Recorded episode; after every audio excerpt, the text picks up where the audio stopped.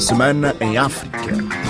Bem-vindos à Semana em África. Na Guiné-Bissau, tudo leva a crer que as eleições legislativas antecipadas, eh, marcadas para 18 de dezembro, não vão ter lugar nesta data. O governo admite dificuldades e atrasos no processo. Por exemplo, não foi ainda realizado nenhum recenseamento. Os partidos acusam o governo de falta de vontade, como nos explica Moussa Baldé. O governo juntou os partidos com assento e sem assento no Parlamento dissolvido em maio. Também estiveram presentes na reunião a Comissão Nacional de Eleições, CNE, o Gabinete Técnico de Apoio ao Processo Eleitoral, GETAP. No final do encontro, e citando as observações dos partidos, o ministro da Administração Territorial, Fernando Gomes, disse ter ficado claro, de forma unânime, que será impraticável realizar as eleições legislativas antecipadas no dia 18 de dezembro. Temos o problema de inacessibilidade de certas zonas do país nessa época de chuva e o aspecto de sensibilidade dos materiais, não podem apanhar chuva. Por outro lado, é um período que novamente os camponeses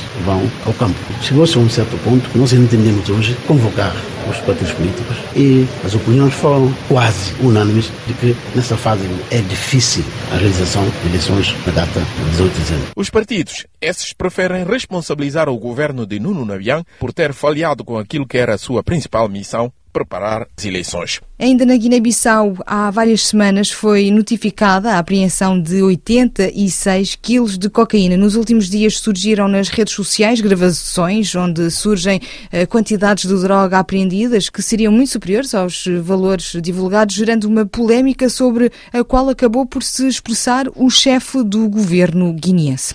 Aldio Candé. Vazaram-se áudios nas redes sociais dos inquéritos em curso no Departamento de Informação Policial e Investigação Criminal do Ministério do Interior e da Ordem Pública, nos quais revelam que a quantidade de cocaína apreendida é muito superior à quantidade de 86 quilogramas apresentadas à Polícia Judiciária. Os áudios falam em cerca de 600 quilogramas de cocaína pura Questionado sobre o assunto, o chefe de governo, Nuno Gomes Nabian, diz que é preciso confirmar a autenticidade dos áudios. É preciso confirmar se esse, se esse áudio é autêntico.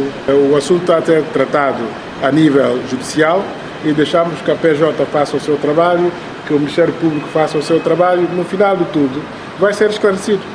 Porque eu, como Primeiro-Ministro, tenho total interesse que isto fique esclarecido.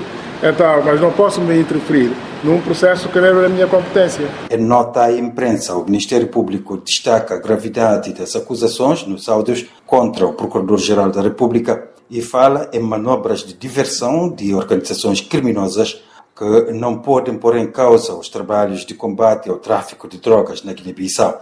O Ministério Público considera que o processo crime se encontra em fase de inquérito e reserva-se a uma reação cabal depois da conclusão do processo.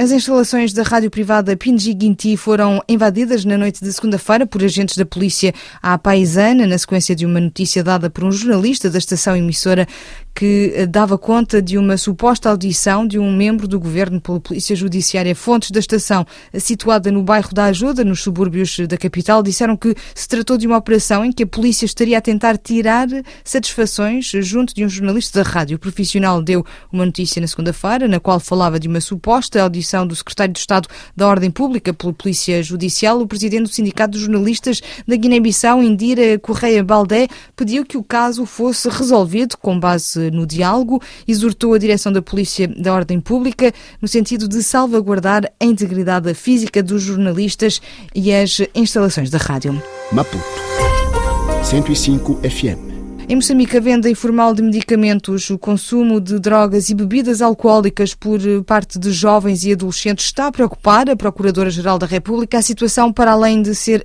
uma ameaça de saúde pública, compromete também o bom desempenho escolar. Preocupa-nos o registro de casos de venda desordenada e ilegal de medicamentos no Sistema Nacional de Saúde, em locais impróprios e em más condições de conservação e por pessoas que não possuem qualificações para o efeito, ao arrepio dos órgãos de fiscalização, incluindo as autoridades policiais e municipais. Estas situações Concorrem ainda para o fraco desempenho pedagógico dos nossos alunos e na prática de infrações incluindo criminais, tal como ofensas corporais, venda e consumo de droga nos estabelecimentos de ensino, como temos verificado. O Centro de Integridade Pública de Moçambique acusa o partido no poder, a Frelimo, de usar as empresas LAM e TMCL como saco azul. A organização não governamental considera que esta situação afeta a rentabilidade das empresas e alerta para o risco de insolvência. O diretor do CIP, Edson Cortes considera que o uso das empresas pela Frelimo, um partido que uh, suporta o governo em Moçambique, tem implicações na arrecadação de receitas e fala em saco azul. Depois a gente fica a acusar a gestão da empresa de ser incompetente. É uma empresa que também está ao serviço do partido, para além de serem empresas funcionam como saco azul do partido. Então isso traz riscos fiscais para estas empresas, traz peso para essas empresas e afeta a sua capacidade de serem rentáveis e de gerarem lucros ao Estado. RFI em Angola foi lançado na quarta-feira o satélite angolano Angosat 2, cinco anos depois do desaparecimento do Angosat 1, pouco depois de ter sido colocado em órbita.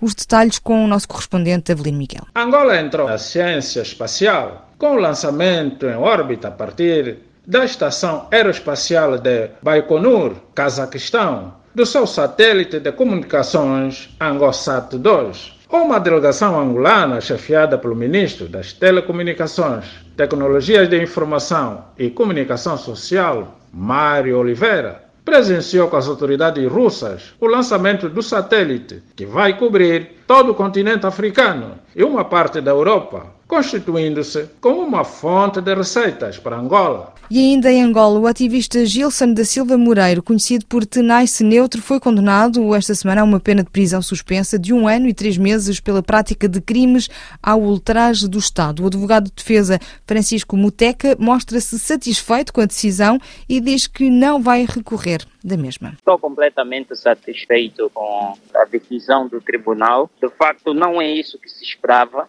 A defesa esperava absolvição do arguído de todos os crimes que, que vinha acusado pelo Ministério Público, mas infelizmente a apreciação foi contrariamente diferente, mas ainda assim, por ser uma pena branda, a defesa está completamente satisfeita pela pena que o tribunal decidiu.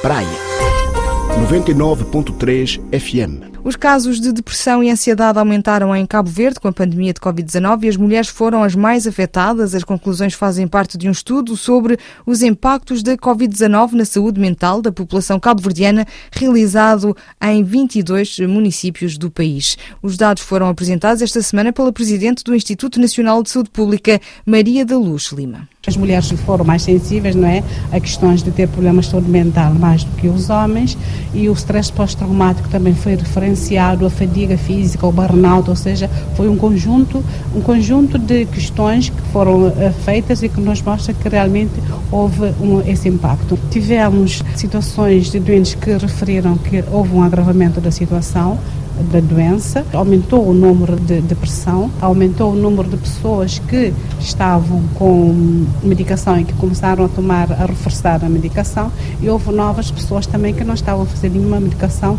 e que começaram a fazê-lo tanto para ansiedade como para a depressão.